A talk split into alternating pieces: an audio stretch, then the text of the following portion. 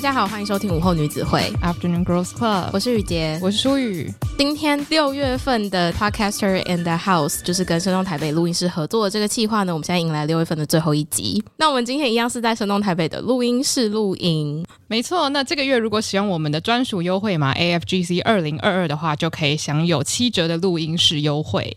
对，然后如果你录完音之后还想要在这边使用公共空间的话，是加三百块钱就可以在 Star Hostel 的共享空间，然后尽情的做你想要做的事情。对，所以有兴趣的朋友欢迎，就是趁着六月的最后一波参加我们这次的活动。好，那我们现在就来隆重介绍这个企划的最后两位来宾。现在忙着在帮酒拍照的 谈性说爱的杨跟 Switch Taipei 的 Jason。Hello，嗨嗨，大家好，我是谈性说爱的杨，我很爱喝酒。大家好，我是 Switch Taipei 的 Jason。今天这一集我是真的很兴奋，虽然我们前面就是忙了一整波，但今天其实应该是一个很欢乐的对谈。等一下，录音的今天还是谁的生日？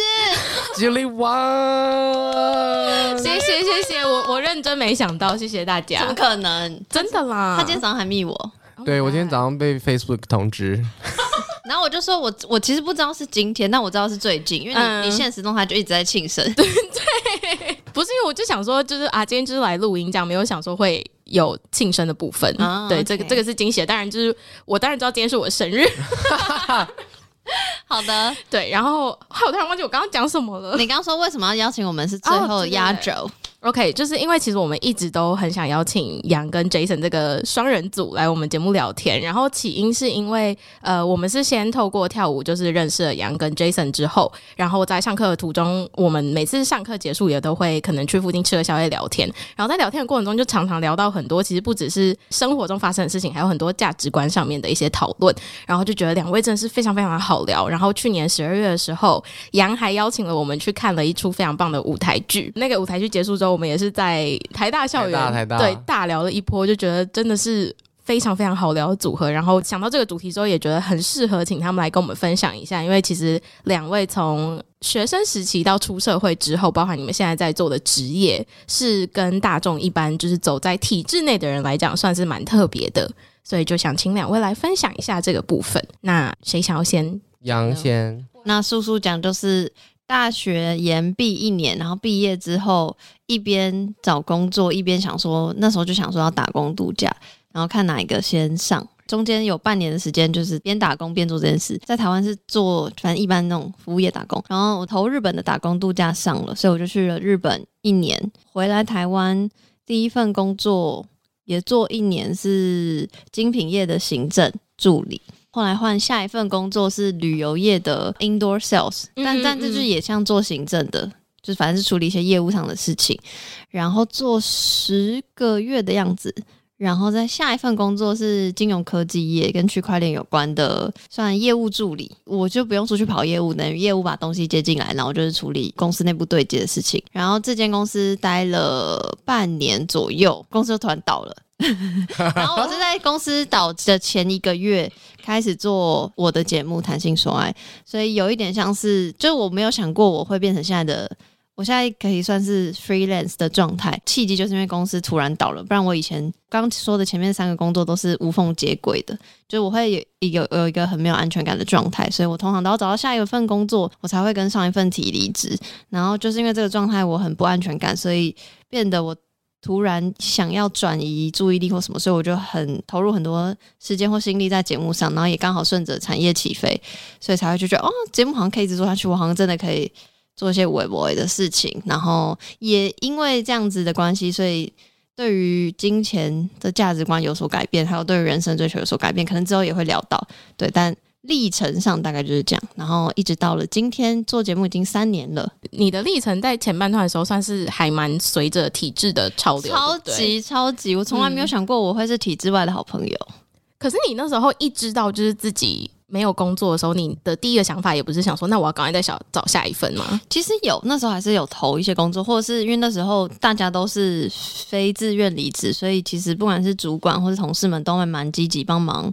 有内建的机会就会去帮忙，然后可是那时候就会好像可能刚好有推荐给我的，我可能也都有去面试或什么的，但最后就没有走到最后一步，或是呃有说要继续谈，但我那时候就有一点犹豫的，就开始有一点，就有点像我刚刚讲的，就是突然逼迫自己思考说，哦，我确定要这么。你知道为了找工作而找工作吗？嗯，那就请 Jason 再大致介绍一下你的历程。我的很难大致介绍。好，那我们给你三十分钟介绍。谢谢整集。没有，嗯、呃，我觉得我我的历程比较最不一样的地方，应该是我的就是不是线性发展，因为我的就是点状发展。因为我会同时同一个时间有非常多的工作，但我觉得有一个很核心的关键就是，有之前有朋友说我是目标导向的人，但我之前觉得这个字是负面的。然后我现在把它换成 value driven，我是一个 value driven，不是是什么意思？换成英文就会觉得好像比较正向吗？不是，呃，应该是说原本的目标导向，我现在就是呃价值导向。价值导向。对，好，什么意思？就是我就我从念书开始，我就 somehow 对国外的生活很向往，所以我在选大学的科系跟想要做的事情，全部都是就导向一件事，就是我要在国外生活。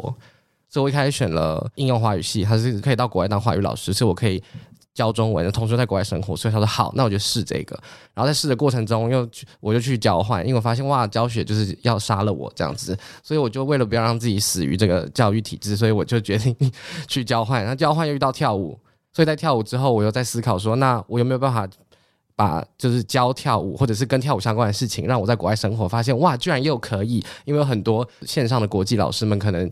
法国的老师被邀请到韩国教教课啊，或者是美国老师被邀请到什么瑞典教课，这样发现哦，原来这也是一个机会，可以让我在国外生活，所以我就一直朝这个目标前进，我就一直希望这件事情发生，所以就默默的毕业之后，我先做了第一个大转变，就是我我要存巨爆多钱，然后去一个跳舞的营队，然后那一次我就在欧洲待了三个月，那那三个月我就是给自己的目标是要去了解跟认识到底舞蹈老师这件事情是不是有可能的。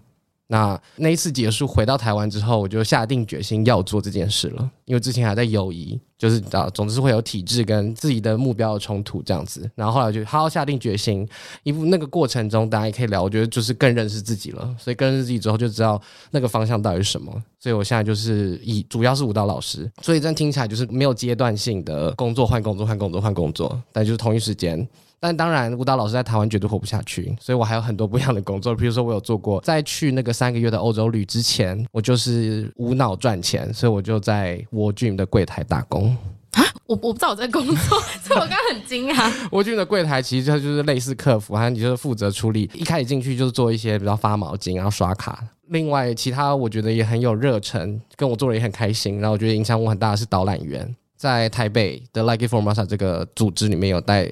英文的步行导览，所以就是等于把台湾主要以台北啦，台北的历史文化介绍给给外国的游客这样子。然后这部分也是我也带走了很多东西，然后渐渐就是把这两个东西融合起来，把导览的东西跟跳舞的东西也可以结合这样。所以目前大概是这样。先讲一个 TMI，就是对我来说，我们从六月初开始访的所有来宾都是因为去上了 Jason 的课才认识的。所以他可以说是我们超级大贵人，然后杨就是 super 在就是超级爆大贵人，是因为是杨邀请我们去上 Jason 的课，所以对，真的。一切串起来这样子，嗯、谢谢这个缘分，真的，对，所以就是我觉得。当最后一组嘉宾真的是实至名归，然后再来就是我一直很好奇，就是因为上周我们访问的是插画家青青，然后呢，他是一个从小就非常会念书的小孩，所以他有一度就是他想要走画画跟美术，可是他的家人就觉得不行不行，你这么会念书，就是你一定要就是好好的把这个书读完。然后其实我觉得你们两位也算是蛮会念书的。小朋友，所以我很好奇，就是在你们求学过程中，有没有你想要就是可能走一个比较不一样的道路？可是因为大家知道你还算蛮会念书，然后你有这个潜力，所以呢，他们就觉得你不可以就这样离开，就是传统的教育体制，然后一定要就是然后登峰造极这样子。嗯，我确实是念大家口中的明星学校，就高中的时候，可是我没有那个我想要走不一样的路的过程，我就觉得哦。爸妈告诉我，好好念书，好好工作，然后好好找个人嫁，就是这条线，我是一直绕着这个走的，我没有质疑过这件事情。有一点点可能微争吵，可能就是高中的时候会选文组、理组，那时候我选文组，然后但我爸就想我当医生嘛，所以就是会有点生气，有吵过一次架，但就选了就选了，也没办法，那我就还是文组。后来是上大学的时候考得比较不好，就是可能我当时这样讲很奇怪，但就是以分数来说，我。当时的志愿也是分数比较高的商商学院的科系，但我就考得比较不好。说那时候我是那种照分数填，诶，我不知道现在这个大家听不听得懂，但那个年代是填志愿可以填一百个，我是真的有把一百个填完的人，而且我是照分数填的，不是照我想要的。我当然会去掉那些就是我真的不行的，但就是我就照分数填，然后反正 ending 都是我其实入学的时候是正大社会系，然后后来我觉得就是我是用一个很世俗的想法，就是说社会系以后找工作不好找，所以我就想要转商。科系，所以我后来就转到正大国贸系。但我知道我心里，因为高中社团的关系，我是喜欢传播的东西，所以我后来又双回去正大广电。但我就想说，反正我本科系还是国贸，我我就还是你知道，照着那个社会给的路线，我爸妈给的路线走。我也没有质疑过这件事情。我觉得就是要这样才要符合社会给我的框架。然后，所以我才说，我我前面工作都是无缝接轨，因为我当时就觉得人就是要有工作啊，不然得。然后我也没有觉得工作一定要。是我多喜欢，只要我可以接受，我就朝九晚五这样就好了。所以我一直没有说我要多叛逆，多过得不一样，然后跟家里有所争执，都是我很顺从这件事情。也可能是因为大学关系，就因为正大关系，所以认识很多比较多艺术挂的朋友，也因为比如说。出社会工作之后，然后下班就去跳舞什么的，然后认识很多不同人，比如说 Jason 或什么之类的，就或是知道这些人，但可能当时也不熟悉，但无论如何就是接触到更多人，所以慢慢打开自己的那个思辨的脑袋，所以才慢慢觉得哦，原来我好像不用走这条路，或是也有另外一个可能性是我一直在走这条路，可是就是会你会觉得哪里怪怪的，所以当你有一个契机，就是我刚刚说的，就是当公司突然倒的时候，你就会想说，哎，这条路没有人跟我说这条路会突然断掉，哎。就是是是是，真的是一个很。很那个很那个状态，所以我比较没有像刚刚舒宇问的，就是什么跟家里争执没有，因为我自己以前是从来没有想过我可以反问说为什么要这样，或是我原来有别条路可以选择。但其实听这个故事我还蛮惊讶的，因为我不知道这一段，所以我一直以为你就是算是可能从大学的时候就有在反思自己要不要活在体制内。我没有，我我跟你讲，我什么时候醒来？我二十七岁才醒来。你现在几岁？我现在三十。所以我做我做节目的时候才醒来啊，嗯，我觉得还有一个所谓醒来这件事情，就我会开始去问自己什么跟为什么，就我是不是真的喜我喜欢什么，跟我为什么会喜欢或为什么不喜欢，以前就是不会问，以前就觉得反正就做就对了，就这样。但是以前还是有因为自己喜欢，所以会选择去做兴趣吧。你是说像什么？我觉得双主修广电就是对啊。可是可是又有一件事情很吊诡，就是我虽然双主修，就是我会上一些我喜欢的课，可是因为双回去，你就是跟下一届上课，然后我又是一个很不爱社交的人，那所以我就是很边缘。那当你边缘，你分组的时候，你就会要不就搭便车，要不就做到我能做的事，就是比较行政的事。当时也没有想说我能不能或喜不喜欢创作，可是我就觉得啊，反正我就是边缘，反正我就是。我就做行政，我就做一些文书或者什么借场地，你知道，就是我现在也擅长的事情。但搞不好我那时候多想一点，我可能就可以在大学时期就有所创作了。我现在不管那个创作定义是什么，我觉得我那时候应该是想说，应该双主修就可以有机会修到比较多的课。但我有点不确定，现在是不是其实你根本也不用双主修，你就可以去，比如说旁听啊，或者是干嘛干嘛。以前就是很制式化，觉得啊，就是要有一个那个东西，或是说哦，我既然都去修课了，那我是不是要有一个学位，就还是我觉得那个东西还是蛮主流框架的。对，那 Jason 呢？嗯，我觉得我的那个例子也很历程也很不一样。先讲原因，为什么不一样？一个原因，我觉得是我的学习的所有东西，包含小到文具。大到比如说要念什么科系这些，这大部分都是我妈在处理。文具，文具要你妈处理。我就是说那个原子笔没水，我要拿钱买。你 Hello，嗨，没有，可是他们以前没有给你零用钱，是不是？哦，就是那就是算在里面哦，就是只要、哦、只要跟学习有关的，所以，但我妈一直都是她很开明，我觉得她这这是其中一个原因，就是她在做任何选择之前，她问我要不要。你说要不要这支自动铅笔？最小最小的时候，我是小三的时候，他问我要不要上那种儿童美语，嗯、就大家可能都会上儿童美语，可是很多人都会说，我有上儿童美语啊，可是我到高中的时候英文就很烂，然后我就觉得英文不好玩。这可是我想说，为什么英文不好玩？我觉得很好玩。然后我我也一直不不理解到底发生什么事情。然后后来发现，我觉得差别是，大部分的家长会直接就是你去上这个课。你去上这个课，但我妈是问说我要不要。虽然我当下也不知道我到底要不要，但我被问了，我就想，我可以，我就开始思考，想说，哦，所以那里是一个选择。但是你有做，你有就是你妈 offer 你东西，然后你有说过我不要，然后她真的不给你做吗？长大了之后啊、oh,，OK，长大了之后比较有这种事发生，但通常就会是对，就是你刚刚说的那样。然后、嗯、再来是我在高中的时候，我就觉得我想要学西班牙文。哇，你走很前面，有吗？有啊、我就想说想上嘛，我就问我妈，我妈就说你你确定你想要吗？她就我就说对，我确定要，所以她就让我去上了。然后这是其中的原因，就是我从小就被培养起有做选择的这个这个能力。然后另外一件事是，我觉得是我自己的身份，就是我们都讨论框架。那这个框架可能是体制，可能是学校里面教育框架，可能是社会的框架。但我觉得我自己的身份是一个是男同志。当我自己的身份跟主流不一样的时候，我一直都会在体制外。我也是大概是近期才去观察体制，所以在以前求学的过程，我我就是 value driven，我就做我想做的事。嗯，是一直到有人。拿着普世价值的体制来 question 我的时候，我才知道哦，原来我跟别人不一样哦。因为而且你妈算开明，所以其实你也从来都不会想说我的教育跟别人的教育有什么不一样。对，因为我就是选我想做的嘛。我我我我高中念的是英文自由班，我爸就会来问说：“哎，你怎么不考医学系？”我想说会不会差太远？对，我想说会不会差太远？然后我说什么意思？他就说：“不然你考个那个军校。”我说。哇，军校是没有，我爸就是叫我当二师，就是医师或律师，是因为就是你从小的年代就会觉得哦，我从小就是成绩比较好，而且我、嗯、我那时候小时候就会觉得，我觉得有点有点有点 creepy，就是我觉得我自己的价值在于我考得好，所以我就觉得哦，考得好被奖励被称赞，那我要继续考得好，就是而且我小时候就会。我小时候是补习全科班，而且是我自己要求的。我就说我要补全科班，这样，然后我就就是这很就有点很恐怖。然后，而且我小时候是会读书读到边读边哭，觉得我怎么会记不起来那种，反正很很恐怖。我就有点那个。还好我现在才认识你，就是大高中认识，我想这个人发疯，而且听起来是两个完全不一样的人呢。我跟你讲，真的完全不一样。我以前真的很恐怖，很神经病，而且我是会为了读书，而且我不，我真的不是。爱读书是会读书的人，我是我不会融会贯通，我就是愿意花时间把整本课本背下来的人。就我考试的时候会记得说，OK，这在哪一页右上角、左下角这种哦，图像记忆啦。对对对，我、嗯、但我完全可我可能完全不懂他的逻辑到底是什么。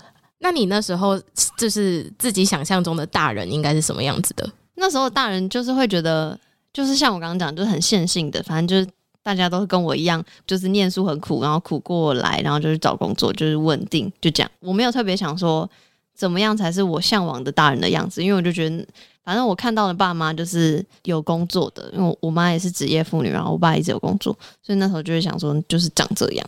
也也有，因为是我念书的年代，还没有社群这件事情。哦，你多老？没有那么老吧？我大我大学才有 Facebook，所以我高中时候你根本不会想说我要多不一样。虽然可能高中老师有稍微说你们以后做职业可能现在都还没有，可是那时候我就想说在讲什么东西啦？我觉得还是念书，就是我根本没有。质疑这件事情，他看得很远的、欸、那个高中老师，我们高中老师都超赞的。哎、欸，但我真的很好奇，就是你没有一些同才是那种超出格，就是做着你完全无法想象的事情，有你被刺激这样吗？哎、欸，你说高中的时候吗？嗯、有，我跟你讲，就是因为我是乡下学，哎、欸，自己会变我的特辑，因为就是我是我是淡水人，然后虽然淡水现在听起来大家可能不会觉得乡下，可是我高中是第一志愿，所以我当年考上第一志愿的时候，我们。家乡家乡放鞭炮，是有放鞭炮跟红红有，然后有红布条，红布条现在还在我床头，就是你有挂起来，我没有挂起来，就是他们弄起来弄完之后就说给我，不然嘞，是家里的人说要这样子做的吗？但不是，是街坊邻居，所以是街坊邻居里长那一种会突然间说这这一家有人考第一志愿，好像是补习班哦，补习班补习班合理啦，鞭炮哈喽，可是你是 你是难道你是你们那里唯一一位吗？哦，但是我这届的好像蛮考的蛮好的，就是我我上一届好像没有人考第一志愿，但我这届有两个北一，一个建中，嗯，所以就对我们学校来说是哇，就是很你知道可以欢天喜庆，而且你知道我们国中多夸张？突然对不起，可能离题了，但是我们国中是最后那几个月学校前百名是要集体去一个。当时叫做羽球场的体育空间念书的，反正其他不念书的人就是他们留在教室。然后，而且我们是每个礼拜会换位置，就是你看，你想想看，那个羽球场，一个体育的空间，然后自己搬自己的课桌椅到那个空间里面。然后第一个是体育老师们就会抗议，因为体育场馆被占用了。第二个是我们就是每个礼拜会换位置，换位置是依照成绩排名。所以你你知道坐第一个右边前面第一个人是第一名，一二三四这样排下来，我应该没有记错，就是好像前前十名、前二十名还可以跟校长握手，反正很无聊、很变态的东西。好 toxic 这个环境很恐怖。Oh、我跟你讲，很恐怖，就是你知道谁谁考的比你好，你知道你今天是进步退步，不是这很像私立国中才会做的事情。我，我是公立的，但是。可能就是以前那个年代吧，那时候也不会觉得要反抗或是怎么样，就就是那时候想说，OK，我要念书，我要念书，我要跟校长握手，这样。我是没有，我是没有想，我想握，我是没有想跟校长握手，但我就是觉得我想要，我不想要丢脸，我不想要在最左后方。哦，因为你们已经被统，就是那叫什么，被集合起来，已经成为是全校的注目焦点，然后你就不希望自己还是注目焦点之中比较落后的人。我这我不知道那时候心情到底是不想要落后，还是就是我好像也没有觉得自己是被注目的焦点，只是那个心态就是不想要很丢脸，就是我没有觉得很多人在看我，可是我就是在那个环境下，我不想很丢脸，然后我就觉得反正念书也是我现在唯一。能做跟可以做的事情，我就我就这样做。为什么会讲到这个啊？因为我问你说有没有出格的同学刺激了你？哦、出这是国中出格的同学是有，是因为我那时候就想说大家都是这样，就很努力背书，然后考上学校。就一到台北，因为我就考上第一志愿，然后一到台北，然后就发现哈，什么意思？就是我所有时间都在念书，可是我的同学们就是他们是念台北的国中，然后念到第一志愿的人，什么才艺都会，会跆拳道，会钢琴，然后会拳击，就是什么都会。然后念书只是他的其中一件事情而已。然后有的什么英文很好，有的生物很好，就是。那个很好是指他就是有点像他是真的对这个科目有兴趣，所以他读，而不是像我一样把书背起来。所以我其实刚入学的第一个月，我好像每天都回家哭，因为我觉得非常挫折。我觉得我就是牛后，宁为鸡首不为牛后，我是牛后，嗯嗯嗯，我就是一定是考最差的那个。因为然后我再怎么样，我都没有那些才艺，因为我没有那个过去那些时间跟资源这样。可是我后来觉得。还好考上第一志愿的原因，是因为就这些同学，就是他们思想已经被启发，或是因为他们有相对多的资源，所以他们已经想到读书以外的更多事情，所以等于认识他们会让我知道说，读书不是人生唯一的事情。所以就算我成绩最后或就是后段班又怎样？因为你刚刚讲的，其实就跟上一集的来宾青青讲的还蛮像的。因为青青也是第一志愿的，嗯、然后他就说，其实他也自己也觉得高中时期对他来说是很有启发性的。因为就是第一志愿学生完全不如我们想象，大家就是拼命读书，就是进去之后只知道读书，所以听起来就是很像是。国中的大家都不知道要做什么的时候，你的目标是第一志愿。结果你到了第一志愿之后，你才发现说，我的目标是我自己要找的，不是体制告诉我应该要做什么的。我觉得是是是，可是这个有点太比较后设讲，就是我知道读书不是第。就是不是最重要的事情，可是那时候我也不知道要找，就是我只能告诉你说，哦，也不用这么难过啦，因为可能就会说服自己说，啊，他们就是资源比较多，然后他们也对我很好，或什么之类的。可是我还是会觉得，我也不想要太落后，嗯，我干嘛？我还是会全心全意放在读书，而不会想说，哦，我可以想说我未来想要做什么，我喜欢什么，然后找自己喜欢的没有，我就还是。认真念书或认真玩社团，就可能玩社团可能是另外一个 option，只是没有特别说哦，真的在找说我很未来的事，我没有，我就只是顶多就是不要那么专注于考不好这件事情，对，对成绩不要再那么执着，这样，对对对对，嗯嗯。那 Jason 呢？对于你觉得你小时候想象中的大人是什么样子的？看到这个问题，我也想说，讲起来好像很好笑，但我就对自己没有什么期望。一定要是期望啊，就是你，你有想象过你对你长大后会是什么样子吗？我觉得我的意思是，我就觉得我是很。就是在当下的，我是 value driven，但但当也是很活在当下，在当下的人，嗯、我可能会有一个 near future，但我就不会想说什么我五年后要干嘛，或有些人会说什么五年后你要把什么五年后的目标定好之后你要写下来啊，然后什么什么之类的这些，就一定是有效的。怎么了？我呛到前面 前前面有耶有，我跟你讲，你们剪的那个小短片，他讲那本书，我朋友送我，然后我翻了两页，我就不看了，觉得跟自己不太适合、呃。因为现在的我就是。活在当下人，所以我就觉得什么 design your 就是 sorry，我我干嘛顶赛？Hello，我都不知道我们有没有明天了。我 design 明天，你想要 live 在这个你的这是 YOLO。哎，但是那个是他的方法。对，我觉得这就是 重点，就是我觉得很有趣啊。需要的东西不一样。对对对对对，就我知道那本书还是帮助了很多人。我要先说，又来了，羊的有羊的个性出现了。不是因为那本书，既然别人会推荐给我，就代表这本书帮助我那个朋友啊，所以就是他觉得有用啊，这但就不是对我没用啊。好了，对不起，换你，活在当下。对，就我也没有特别想说，我大大人要长什么样子。譬如说我，我没有想过我要存多少钱，我也没有想过我要怎么样，所以这题我好像不不不太能回答什么。但我觉得刚才听听下来，我觉得就是成长过程中的环境真的很重要。因为我刚刚一听，想说天呐，他国中的那个 toxic environment，我想说这整个环境都很可怕。然后我就想说，那因为我一直都没有那种很冲突的感觉，像我刚刚说的，我一直都是在体制外。我就想做我自己的事，可能我可能我做的事情有些是跟体制吻合的，但大部分可能都在外。那一直要有人拿着体制内的东西来问我的时候，或 question 我的时候，我才会知道哦，原来我跟别人不一样。你知道这听起来就像是你那时候找我们去上体验课，然后我们做出了一些你们觉得是你们那个环境下的人不会说的话，然后你为此感动。但就是我们的想法就是一样的，就是我们因为不知道。有那个框在，所以我们当然不会在那个框里面思考。对，对，没错，好感又很感人，就是这样。我刚刚就在回想，所以我的历程，我的过程中到底是怎么样？我觉得我高中的环境就是非常非常的不 toxic，也不传统。嗯，因为我刚刚说我在英文自由班，然后在那三年期间，我们不是升学导向的，我们是认真就是培养英文能力，所以我们很多课都被拔掉。但都去上什么？比如说阅读啊、口说啊、演讲啊，甚至我们有选修。嗯，那在这样子的，就是教学环境之下，老师们有跟你们说大学可以选什么样的科系，或是他就是没有在设限，你们想干嘛就干嘛？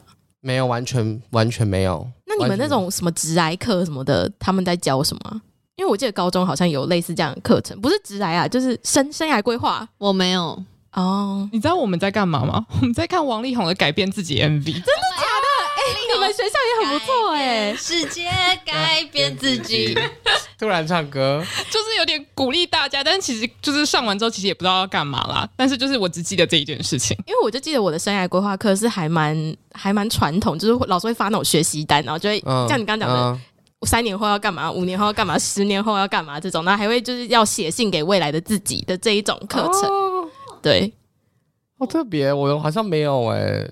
那我觉得我们，我觉得就是如果那个环境已经是很 safe，就是很安全到让大家在成长过程中是可以比较按照自己的意识去做选择跟做成长的话，我觉得好像就不用特别去安排或帮助你说有没有一个方向要走。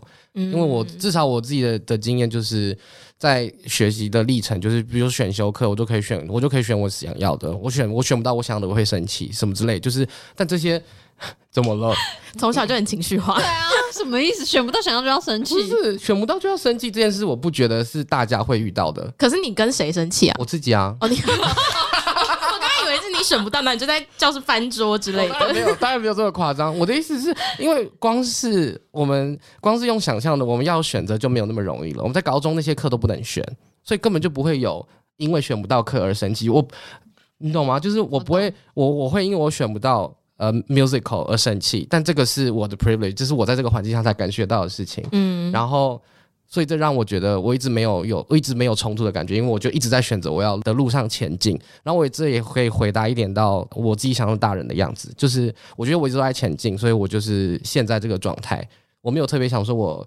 要变成什么样子？但我知道有个目标，我要去那。回到这个气化的灵魂拷问的问题，就是你们现在有活成小时候想象过的样子吗？我就是活着现在的样子，我会这样回答。嗯，对，因为你是没有特别在预设你长大要长怎样，对，所以你就是无法讲说，哎、欸，我有符合我小时候的想象，因为你根本就没有在想这件事情。你就是在回答的时候会选那个会自己画一个框框，然后写自己的答案的那种。对对对对对，真的就是 我。我我的回答也会是没有，可是没有的原因是因为我小时候会以为我就是一般的大人，嗯，然后就当我现在就像可能你们刚前面说哦，邀请我们的原因是因为我们两个的生涯规划很不一样，对，所以就是现在我长得跟我小时候想象的完全不一样，然后这个不一样就是是非常未知，我连我明天在哪我都不知道的那种感觉，所以我没有长成我小时候想象的样子。但说老实话，就像我刚刚讲，就我也没有想象说我是。想象中的大人是多怎样？因为那就是一个很一般或很世俗框架的。哦，我觉得这其实是我怎么讲？呃，你过得比你想的还要更好。就是开了一个新的道路，我觉得也不一定，因为因为因为如果我 如果我们按照体制的话，我搞不好会是某一个学校的老师，或者是我可能变成表意老师之类的。怎么那么敢讲？但我最近有在想要外交官，我帮你讲一个更敢讲。我那个时候我真的没有想过，因为我最近在想说，我想要念完书之后要不要走教职这件事情，嗯、我最近在思考，所以我才举这个例子。你前面不是才说当老师 不 OK 吗？对，这就是我神秘的地方，所以我要 我要重改我的答案，就是关于灵魂拷问。有也没有，因为我只有目标，我不知道我现在要变什么样子，所以也有可能我就变成那个样子，或者是我在途中发现了一个更好的方向。比如说，我原本想说我只要走表演艺术，结果我我没有考上，所以我就去了念了应用华语系，朝中文老师迈进。就中文老师的路上发现，在国外生活不一定要当中文老师，我可以跳舞，所以我又变成舞者。所以我觉得我是一直在，这是我觉得的活在当下的的那个样子。所以有没有可能？在未来变成我想的样子，也有可能，有可能完全不一样，所以是有也没有。就是你在贯彻条条大路通罗马这件事，没错，对对对，就是这样、嗯。好会形容哦，好厉害，错不愧是寿星。所以他过了今天就没有这个能力，什么？对。一点关系都没有，因为听起来就是你们在像杨刚是说，你之前的道路都是大家所在想象那些世俗给你的一些目标嘛，然后 Jason 是比较不一样，因为你自己从小就有很多自主的选择权。那一个是很清楚的知道别人给你的选项，然后一个是自己有很多选项可以去选择的情况下，你们是呃有迷茫过的吗？因为其实我觉得，不管是你有很清楚目标，还是你的目标太多的时候，其实都还蛮容易陷入一个。不知道该怎么办的情况，所以我还蛮好奇，就是你没有迷茫过吗？然后是怎么样走出那段迷茫？我人生就是一个迷茫啊，我脸上就写着迷茫。不是因为就算呃前面讲的，我爸妈或者社会给你一个很清楚的道路，可是那个道路也只是一个想象，一个象征，就是你。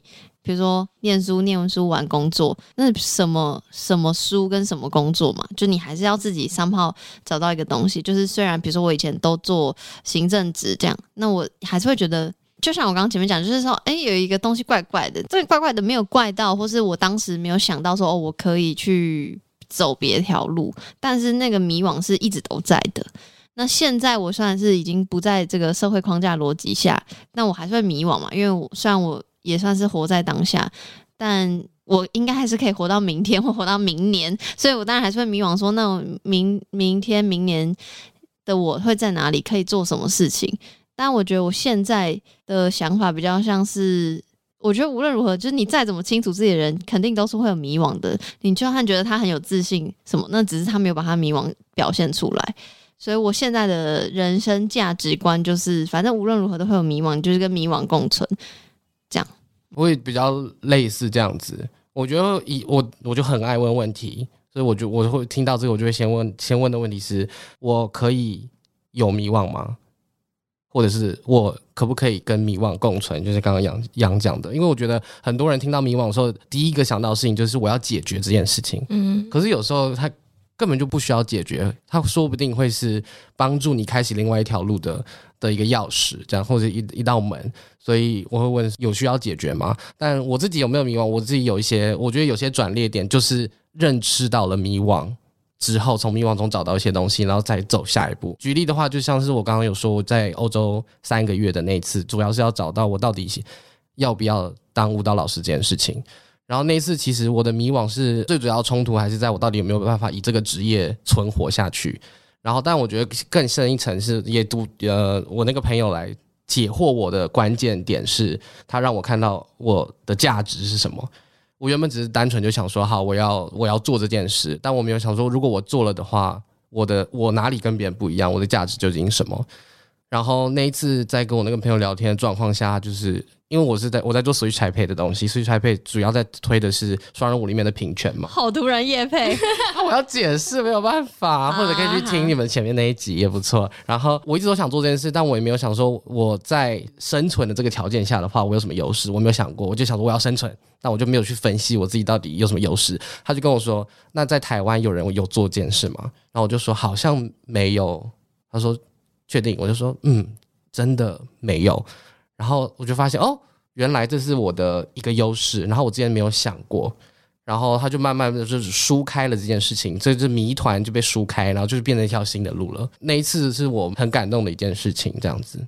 对，因为感觉起来是因为你本身没有在用线性的方式过活，所以因为你一直都还蛮跳跃，在点跟点之间就是走动嘛。但是你没有想到是上一个点跟这个点可以有什么结合。嗯，然后可能在欧洲的那段期间，又刚好碰到很多他们本身就是贯彻着把各个点融合在一起的人，所以他们有这。呃，过去的经验可以给你分享之类的。嗯，有可能是这样子，嗯、所以就那一次就得到了一个解惑。嗯嗯，但一样就是回到前面的，我觉得不一定，有时候你就先跟着那个迷惑一起是没有关系的，很不用紧张这样。嗯。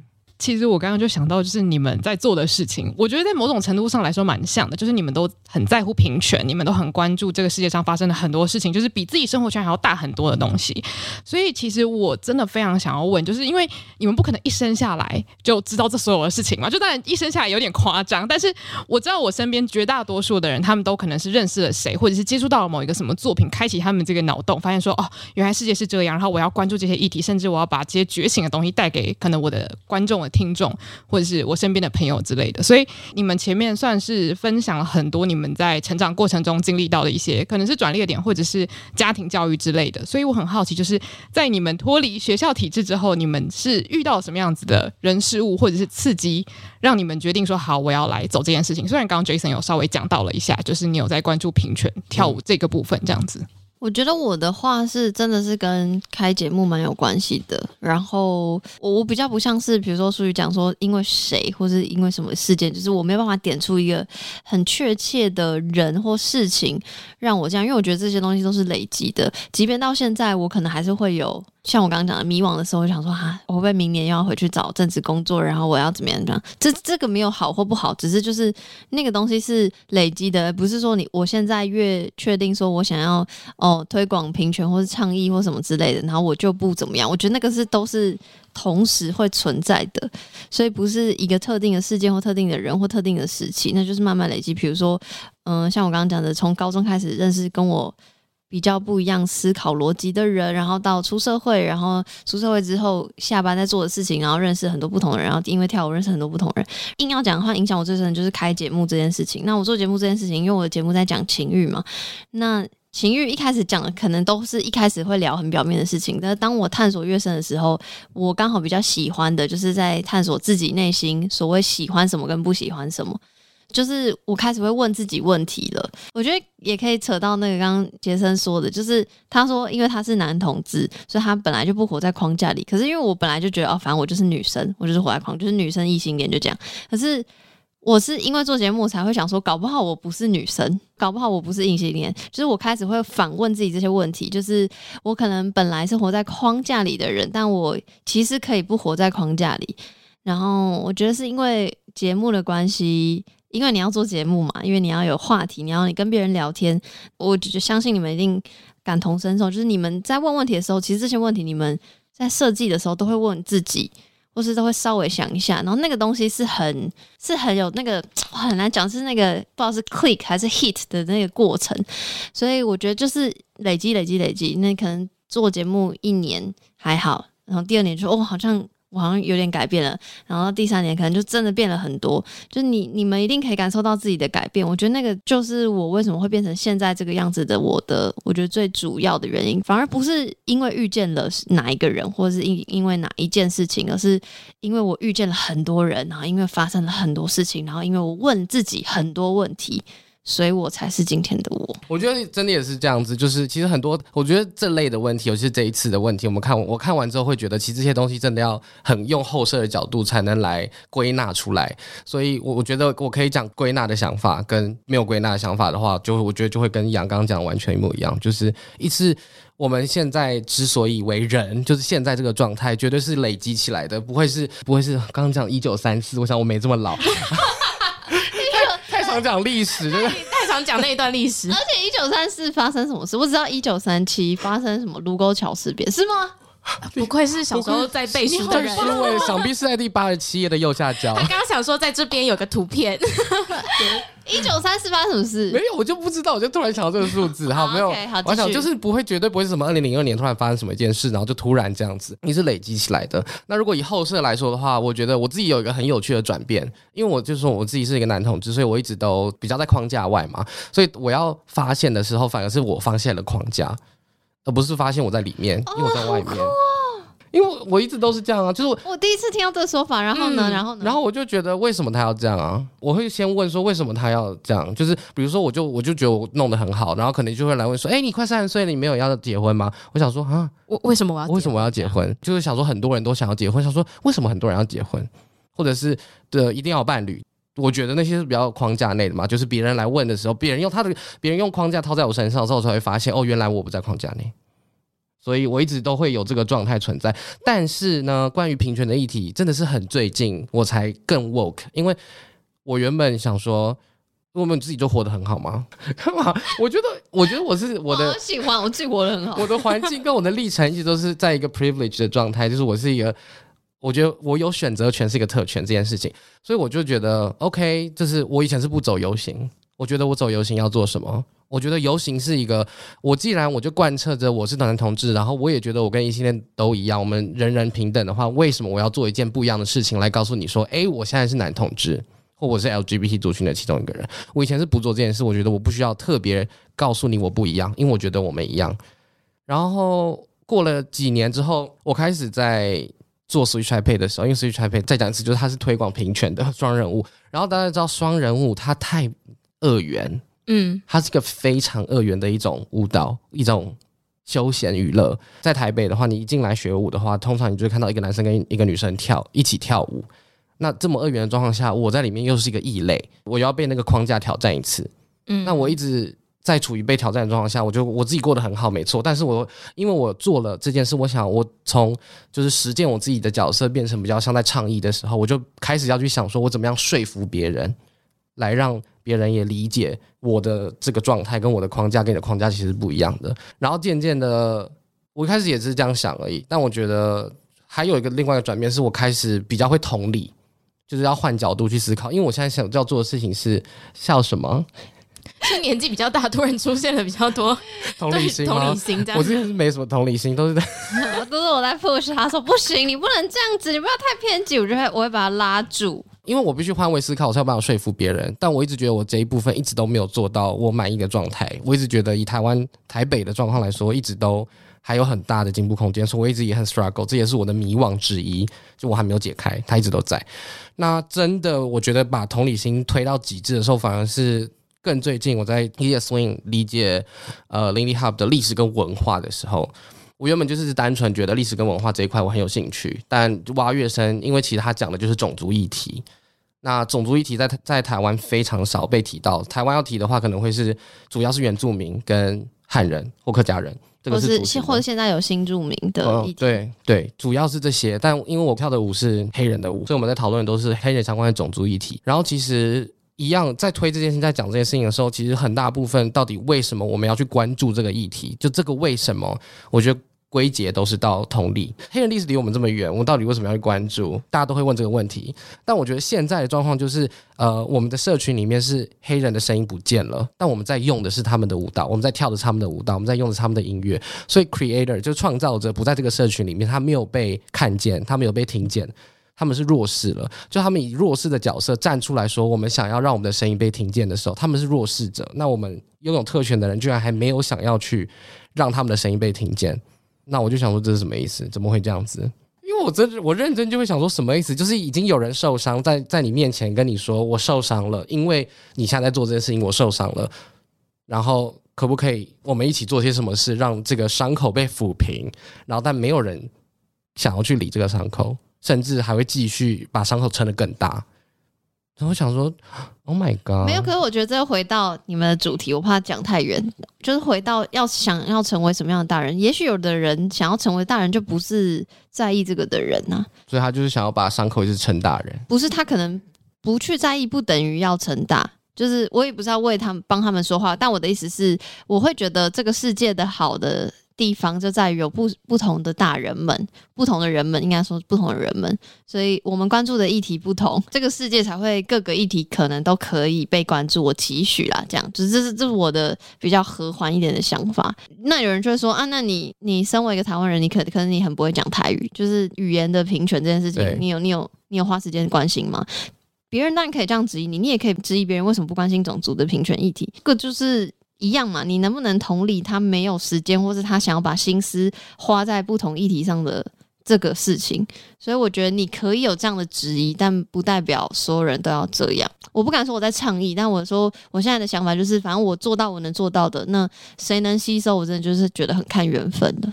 我懂，但我的观点一样是，我一定会质疑这件事情。然后还有一件事情是，以刚才的例子来说，关不关注这个议题的人，如果他们持续在这个社群里面做一样的事情的话，他没有因为这个议题而做出改变的话，他们的确没有做错事，但他的这件事情他会一直 perpetuate 这个现象。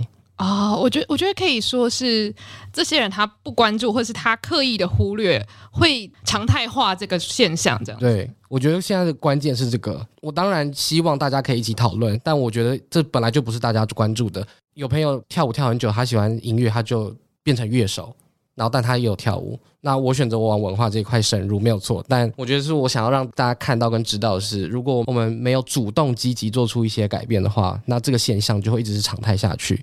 那我们在推广的事情就不会有改变出现。这个讨论说实在很棒，因为就是世界上有不同的人，你知道吗？不然大家都会关注同一件事情。对，然后虽然我真的超同意，就是。这些问题其实都很后设，然后因为我们自己也常常聊这件事情嘛，然后既然你说我们会不会问自己，所以我想要再问一次雨洁，虽然我们有讨论过这个问题，但是我很好奇，是你在做这么多集之后，你有没有一直你知道很后设的回想自己的人生，然后发现说哦，真的有什么东西很影响到你？诶，怎么了？我也一直很想问你们这个问题，因为我记得就是你们刚说我们看完剧之后在台大大聊天的那一次，我就是想我就有好像问了类似的问题，因为你们两位也是。是对于这些议题，我觉得这些可能偏人道议题，就对于这些议题也是会去涉略，或者是会想要去理解。可是普遍大部分人不一定会想要去理解这些，所以我也很好奇你们怎么会碰到这些议题的这样子。那诶，因为我跟 Jason 都问了，那你要不要先回答？我突然 on the spot。对对对，呃，我觉得是今天听 Jason 讲，你在过去常常问自己为什么这件事情，我我。呃，如果真的要回想的话，的确，我小时候是一个很喜欢问为什么的人。就是我永远都记得，我小的时候，我妈买第一个，就是不是有那种教学光碟片嘛，她就买了十万个为什么给我。然后就是我就会自己在家，然后看那个十万个为什么，然后我就知道很多冷知识。就我一直都对冷知识这个东西是很有兴趣的。然后别人分享一些，不管是历史那种很偏门的历史，或者是很偏门的地理奇观，我都会觉得很有趣。嗯，所以我会真的对于，我觉得是对世界整体是很有。很很想知道为什么这件事情是这样发生的。然后刚刚就是你有提到说为什么会主动注意到一些议题，主要还是因为可能在看新闻或者是听别人在聊天的时候，有听到一些关键字是我想去了解的。然后像最近就是因为中国那边有发生比较多的事件嘛，所以我就突然很好奇，中国人到底是怎么看待台湾，或者是身为他们生活在那样体制内的人，他们到底是怎么样去看这个体制的？所以我就去 YouTube 上面找了很多什么与中国人对话啊，或者是中国人。思想之类的，就是找很多关键字，然后去主动接触很多这些影片，然后可能很多人的言论我不一定是百分之百支持，可是至少他让我看到很多，就是刚刚杨提到的，这个社会就是需要很多不一样的声音，去促使每一个人有自己的想法跟思考。所以我觉得刚刚 Jason 讲的，也就是也是非常对的啊，就是你就是必须要持续发声，才会让人家有注意到。嗯，但是你在发生的过程中，你可能没有办法真的影响到你想要影响的人。可是其实如果你一直把专注点放在这个你想要影响的人上面，你你失去的会是。其他他们本来不了解，但是他们想要了解那一群人的那个群众的眼光。嗯、我我自己是觉得，就是当倡议者这件事情永远都是最累的，因为你就是一定有想要改变什么，所以你要发声。但是如果你不发声，你就真的改变不了什么。所以我也我同样的问题，我也想问淑仪，你觉得呢？我觉得，因为呃，我自己刚好有想到一些很确切，就我发现我很容易会被人影响。就是我觉得小时候我的兴趣，我都会把它当成是哦我自己喜欢的东西，我不会去想到说这件。事情有没有一些更大的议题存在？就例如说，我很喜欢文学，好了，文学对我来说就是我喜欢的一个领域。但是在我高二的时候，认识了一个人，他叫做施顺祥，施顺祥老师。Oh my god！他最近有课哎。对，然后其实那时候也是因为我有一个同学就说，书宇我在 FB 上面 follow 了一个人，我觉得你一定会喜欢他，然后我去 follow 了，然后我就每天就一直看他的就是 FB 的那个贴文这样子，我觉得我就是。因为很快的把他当成了我的偶像，呃，先跟大家科普一下，就是施顺祥老师呢，他就是呃在读正大的时候就有做很多就是关于性别然后跟电影的研究，所以那时候我就是在 follow 他这些贴文，然后他可能有写了很多篇论文跟 Lady Gaga 啊，然后或者是跟那个一世代有关的，总之就是我很喜欢这样子的结合，就是性别与流行文化，对，没错，所以他就开启了我的。视野就发现说，哦，原来我喜欢的好多作品，它都可以跟这些议题有关系，或甚至是他们可能是这议题里面很重要的一个可能代表作这样子。所以我觉得它影响到我很多。然后像我后来开始喜欢可能音乐剧之类的，那可能我很喜欢的创作者，他们的理念也会影响到我。等于是我觉得我就会一直去下载他们的。价值观下载，这样讲的很可怕，好像我变成他们的复制人。但是我只要喜欢上一个人，或是我欣赏一个人的时候，我觉得我很容易就会接受他们的全部，然后让他们变成我的一部分，这样子。嗯，我自己听就是舒宇刚分享，我会觉得很有趣的是，舒宇是很习惯会分享自己喜欢的东西或他喜欢关注的东西是什么，没错，而且分享的很 detail。对对对，所以他是让就是他周边的人会很清楚知道他的喜好是什么，或者是我跟他分享什么，这个人他一定会听。对，总之就是我要说的是，舒宇他接受资讯的方式是来自于他自己很乐于分享，让大家知道还有在关注，所以他会是一个活水，大家会主动去跟他讲。嗯哦 okay、那我自己的方式的话是，是我知我想要知道很多事，可是我不会就是去 IG 线动。发说：“我想，我现在想要了解平权，谁可以解释给我听？这种之类的，就是我不是一个会主动去外面。”就是问旁边的人觉得怎么样，嗯嗯嗯、所以才会变成，就是我在接收想法的时候，我是没有个预设立场，我反而就是决定好，我今天要花这个时间来研读这个东西，然后最终我会有一个自己的想法。然后书宇的话是他可能自己本身就很关注，所以他也会在融汇大家其他的想法，然后变成他自己的想法。这样对，以上就是我们两个超后设的一些对自己的分析，超级后设。可是如果没有没有这个节呃，就是没有这个主题的话，我自己是没有思考过这件事情啦。嗯，对。我记得我们一开始在讨论这件事情的时候，我们也觉得有一点难回答，嗯，因为很多时候就是很多事情是你可能小时候你妈妈买给你一个什么东西，然后可能过了几年你跟朋友聊到，就是很多事情它是长时间累积，你很难去细数说哦，这十件事让我变成了现在的我，或者是这十件事影响了我的平权之路之类，就是你在出自传的时候，对，要写什么自传才会有这种，对啊。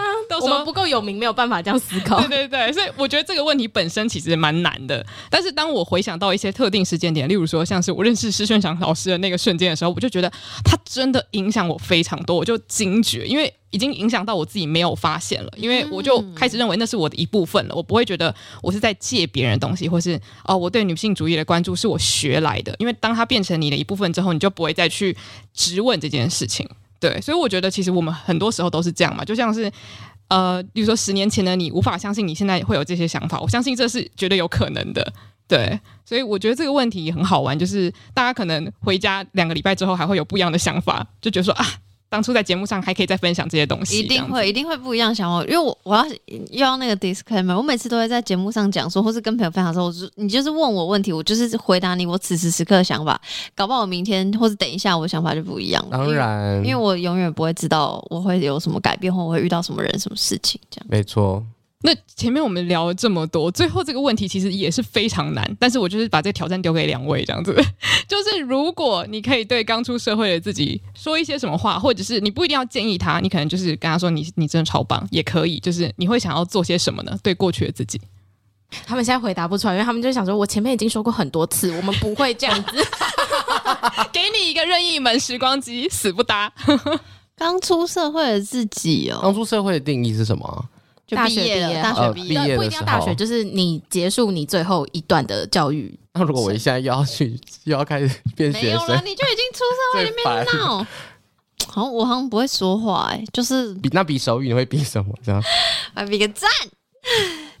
没有啊，我的意思是，这种假设性问题，其实很多，比如名人专访会会会有一类似的问题。然后我记得树木希林。就是一个日本 已经过世的女演员，嗯，她有被记者访问到这个，然后她就说：“我不会，我才不会要给我年轻的我什么建议的，因为年年轻的我就是根本不会听，是很反骨的。但我觉得我不会给一样回到我自己身上，我不会给过去的我的建议或是说什么话的原因，不是因为过去的我不会听，反而过去的我是很听所谓长辈的话的。但是我觉得就是反而是因为现在的我是不想给建议的人，这样就每次现在 even 现在哦，比如说不管是 podcast 圈的人，然后想要开新节目，或是任何可能。有要来问我问题，或是想要知道我的想法的人，我都说哈，我只能跟你分享我的故事，但我不会建议你要做什么，因为那那就是你自己的你自己的功课。讲讲难听一点，那是你自己的，我没有办法帮你做决定。可我可以，你想要听，应该是你想要透过我的故事知道一些什么吧之类的，所以我愿意分享我的故事。所以我觉得我现在的我不是因为的那个那个时期的我不愿意听现在的我，是我现在的我不愿意讲。对，所以我不说话。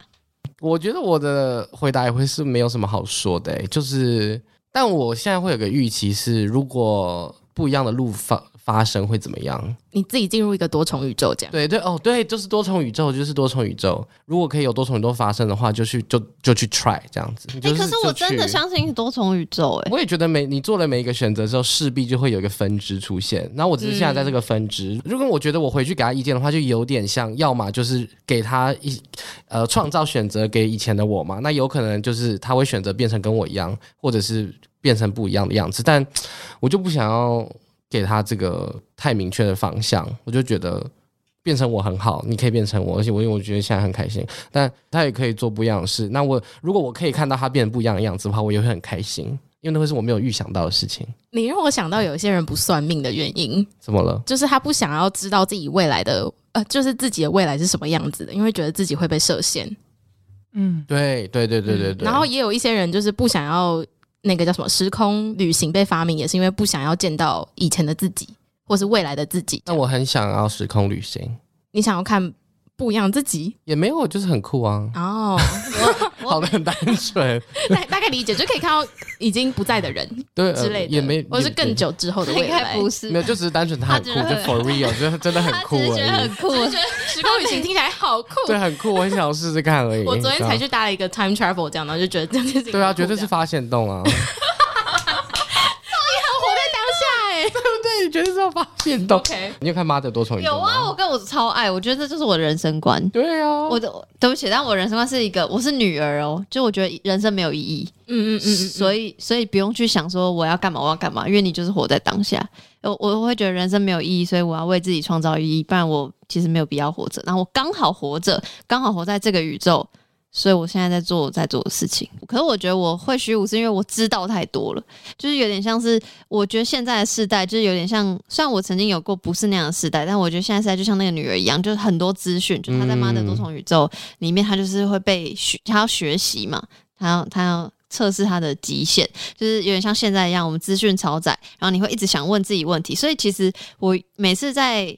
比如跟朋友聊天，或在节目上讲说，多问自己问题。我也有时候会觉得，我觉得你们很累，我觉得放自己一马吧，也不要一直问问题了。因为我觉得现在的小朋友们或者现在的人们已经有这个意识了。对，所以我觉得就是过犹不及。但我觉得现在就是因为太过了，所以我反而觉得我接收太多事情，一直问自己，其实也没有所谓答案。所以比较不是因为我永远不知道，而是因为我超载，所以我就觉得说、哦、whatever。我想要露西耶，就是之前那个也是超载啊，对对，对，就是露西，就是露西。对对对，其实知道太多会变得有一点反人类，我觉得这个是。必然会发生的，嗯，对。哎、欸，我最后收尾想要回应一下刚刚你们两个讲到的，就是那个不会想要给自己建议这部分啊，我就不禁想到一本书，大家你们想说你够了没？就是珍奥斯汀的那个劝导。等一下是要被被改成、那个，对对对对 对对，被改成什么？Netflix, Netflix 电影，而且是 Dakota Johnson 格雷的五十道阴影主角。哦、oh,，OK。对，然后所以大家可以期待一下，就是因为它的改编还蛮有争议的，所以大家就是可以看看他是怎么改编的。但总之，他就是因为对人生的某一个决定他很困惑，所以他就去请了一个长辈给他一些建议，然后就大大的影响了他的人生。因为对于过去人来说，跟别人复合这件事情有一点不可能嘛，就是是一件就是至关重大的事情。所以他在他的小说里面就有一小段，他就写到说，他其实也没有怨恨当初去跟别人讨教建议，或是要别人来影响他。但是如果未来有人来跟他就是呃想说要得到一些建议或者是一些意见的话，他不会做这件事情，因为他自己已经经历过了，他知道说其实没有人可以帮你决定你要什么，因为等到你经历了，你就会知道哦，其实他要的跟我要的是完全不一样的。嗯，所以我觉得这件事情是人类一直在经历的，就是你想要别人的帮助，你想要别人的远见，可是当你真的去活出他的远见之后，你才发现哦，原来这不是我。所以大家可以参考看看。我觉得人家会问问题，其实不是希望你给意见，哦、而是希望你可以共感他的焦虑。我、嗯、我现在觉得，就是我觉得大家问问题背后其实是有那个意思，但他以为我只要得到答案，好像就会没事。其实。其实不是哦，而且不是有人说，其实，在问问题的当下，自己都已经有答案了吗？没错，你就是想要从别人的嘴巴里听出来，听说就是听出说，对我的答案是对的。嗯，对我刚刚就想讲这个，我看过一篇在讲教育学的文章，就是这件事。比如在课堂上的预期，并不是要学到东西，而是验证自己的知识是对的。天哪，人类真的有个自恋。是不是？这是自恋，我不是，我觉得这是心理学吧。好，大家应该有发现，为什么我们上次会聊很久？因为我们的话题就是会这样的一直滚来滚去。不是因为我我们其实在讲同一个概念，可能比如说苏雨从他最熟悉的珍奥斯汀，然后杰森从教育，所以就是很好聊。好，那今天真的非常非常的开心，因为刚刚就是聊到我刚刚看时间，我有点吓到，想说已经一个多小时了。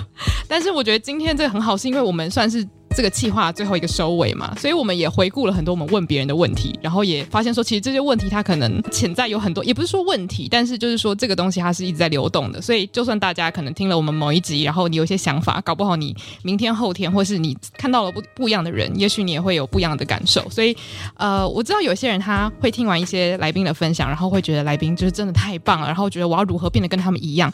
但我觉得。就是这一个系列，就是告诉大家，就是不用你不用变得跟他们一样，因为每一个来宾都不一样，所以你就是走出你自己的路。虽然听起来就很老派，但我的想法就是这样子。我们其实过去收到蛮多私讯或者是信件，都是对于未来的一些迷惘，他们不知道该怎么做。所以当初就是在设想这些问题的时候，的确是以一个讨教的心态去问大家，觉得呃，现在你到底是过去的哪一些发生过的事情去形成的？那真的在访谈过程中，我就发现。得到的非常多个答案，都是他们没有办法有个具体的告诉你说，到底是哪一个时间点我做出了什么改变，而是就是过去发生过了什么样的事情，我的故事是什么，所以就很像杨说的，比起这个系列是想要让人家有种解惑的感觉，更多就是希望大家多听一点不一样的人生故事。对，所以就是非常感谢我们两位来宾，然后最后也是给他们宣传一下，要在哪一些平台可以找到你们或是你们的作品呢？我的话就是 Podcast 节目叫做谈性说爱，然后或是搜寻 Sex Chat 就有，然后 IG。话是 Section Podcast 三。啊，那我的话，如果大家想要关注一些平权跟双人舞还有 Swing Dance、Lindy Hop 有关的话，可以查 Switch Taipei。Switch 是那个大家熟悉的那个任天堂游戏机的 Switch。主要内容现在在 IG 上面。然后最近因为我即将要出国念书，所以我帮自己办了一个 Farewell Party。那这个 Farewell Party 是可以欢迎大家来看的。那它是一个 show。加 party 的形式，那秀会是有一个小时的 swing dance 的表演。那我就是找了台北的各个舞者，很棒很棒的舞者们一起来做这个演出。那时间会在八月六号跟八月七号，礼拜六日的下午跟晚上，总共会有四场。那售票资讯即将释出，所以如果有兴趣的话，想要来看台北，我觉得应该是目前最棒的演出。的话呢，就是关注 Switch Taipei，就是这样。谢谢大家。好，那如果大家有对杨还有 Jason 过去有上过我们节目的集数有兴趣的话，我们也会放在资讯栏给大家参考。对，没错。所以如果大家听完这一集有任何想要回馈的，可以到我们的社群，或是可以到杨跟 Jason 的社群跟他们分享。那或者是你也可以到 Mixer Box，在特定时间段留言。那我们的 IG 账号是 Afternoon Girls Club。然后如果喜欢我们节目的话，也欢迎到 Apple Podcast 帮我们留下五星评论。谢谢大家今天的收听，午后女子会散会。